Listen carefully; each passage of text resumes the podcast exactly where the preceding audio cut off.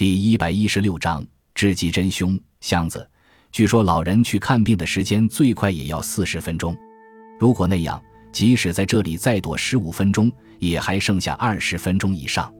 要干的就只是打开放在八叠大的壁橱里那只手提保险箱，取出钱，几分钟就可以做完了。关根尽管头脑里这样盘算着，但心里还是有些焦急。他怎么也坐不住了，站起身，不断的看着手表上的时间。终于过了十五分钟，关根把手伸向拉门的拉手上，用力拉了一下，门没有动。他再用力拉了一下，但是拉门一动也不动。他把双脚顶在墙壁上踩着，使出了浑身的劲儿。尽管如此，拉门还是巍然不动。是锁，拉门被锁上了。关根感觉到头脑一下子懵了。他刚才走进来的时候。看见门上挂着圆筒锁，如此说来，刚才听到咯咯的碰撞拉门的声音和最后咔嚓一下的响声，准是那个时候锁上的。铝制拉门是很结实的，他试着想把门提起来，连门一起卸下，但门一动也不动。他用手敲打着拉门，甚至敲打到连手都痛了，还用脚踢，最后用整个身体朝门上撞击，但都无济于事，没有丝毫的效果。他在堆放着的物品中翻找着，但一无所获。他想找一件铁器似的能用上劲儿的东西，结果一件也没有找到。他一看时间，已经是五点四十五分。关根沮丧地蹲在纸板箱上，双手捧着脑袋。他甚至哭了，像孩子似的悠悠地哭着。他被关在了库房里，现在该怎么办？这时候。老人已经从医院里往回走了，躲在库房里不能发出声音来。但是如果什么都不做，坐以待毙的话，一滴水也没有，连一片面包也没有。关根哭着，泪如雨下。他紧紧地握着手，指甲里流出了血，好像是刚才敲门时受了伤。但是他根本感觉不到疼痛。佐田进二在东京的小工商业集中地区里开着一家寿司店，原本这是一家小店，父亲一个人兼做厨师，在附近一带颇有口碑。最近父亲把店面稍稍扩大，让进二参加进来做饭团。进二今年二十三岁，他没有去考大学，一直在帮助父亲，自己想学厨师。前天夜里，一名叫增田胜宏的客人来到这家寿司店，他是个中年男子。中等身材，常常来店里吃饭，而且他的食量惊人，又吃又喝，然后回家。这天夜里，他也吃了不少，一边还对进二说着话：“阿进，我有件事想拜托你，可以吗？”他说道。进二问他是什么事，他回答说是后天的事。后天，我们休息呀。进二说道：“星期四是商店的休息日。”啊。是吗？增田自己斟着酒，一副惊讶的表情。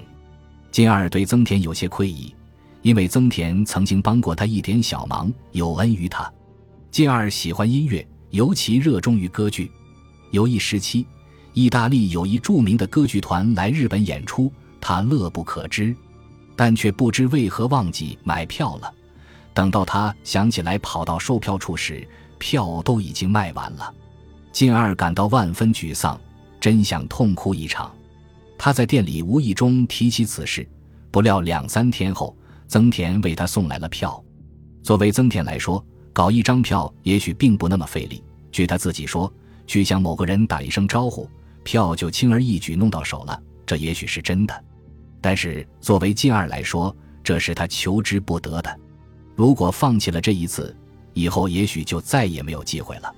因为有着这样一档子事，增田有事相求，金二是很在意的。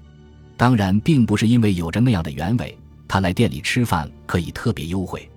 那时，店里的客人渐渐多起来，招待也渐渐的忙碌起来。最后，四名结伴的客人离去，只剩下增田一个人。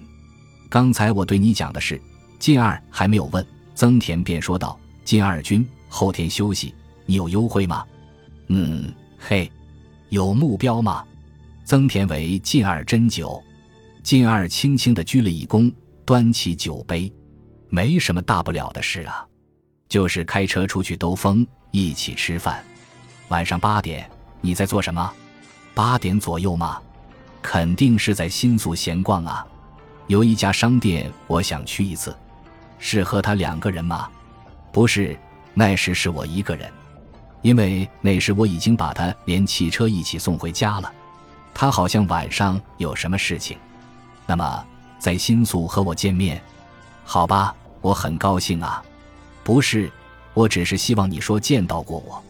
好的，不过你说的意思我不太明白呀。这不是什么听不懂的话呀。增田解释道。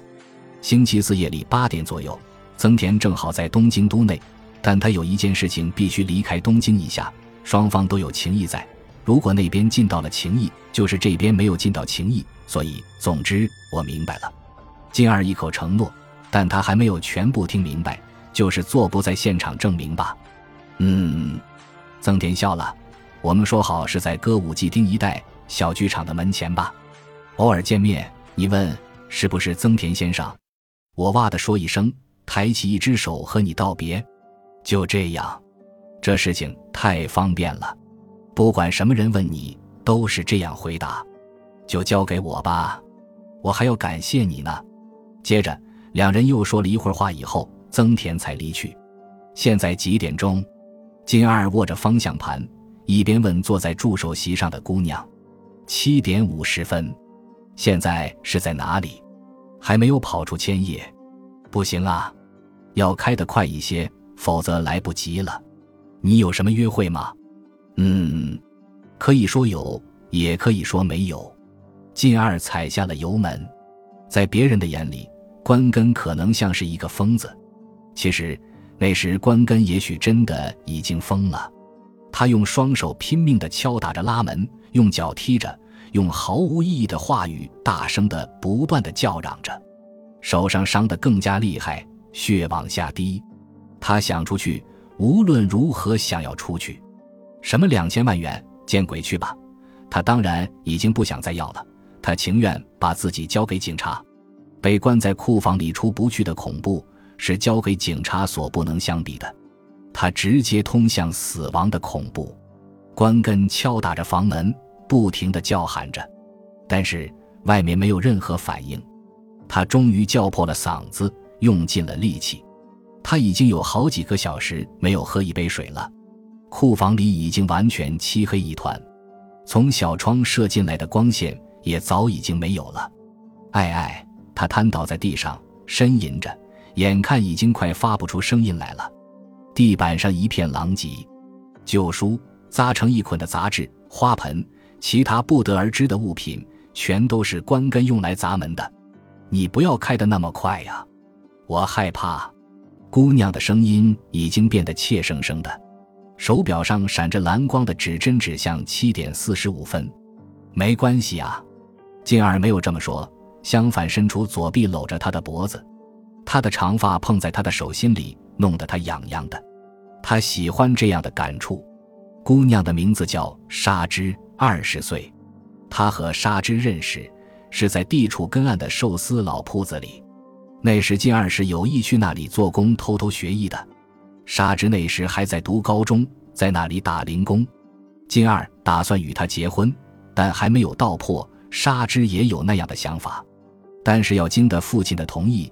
他知道会遭到父亲的反对，因为父亲信奉晚婚，两人的年纪都还太轻。不过沙织自己一定很在意。他非常聪慧，虽然有些好胜心，但很温柔。最重要的是，他那水汪汪的眼睛。高速公路上，赤白的路灯飞快地向后退去。金二非常自信地把着方向盘，在前面行驶着的车辆不断地被他甩到后面。尽管如此，金二不由得微微笑着。他简直就没有什么八点钟必须赶到新宿的理由。与增田见面始终都是虚构的。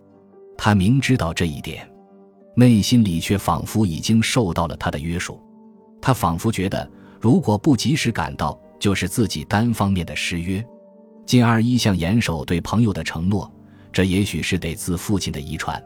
此时，他的微笑变成了苦笑。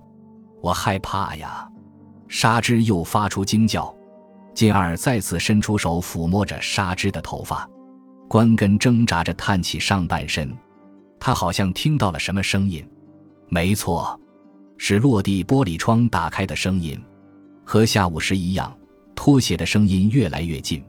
关根无意识地敲打着房门，叫喊着，但他已经发不出声音来，好像什么东西碰在门上，持续地发出刺耳的声音，接着发出咔嚓的一声，拖鞋的声音远去了。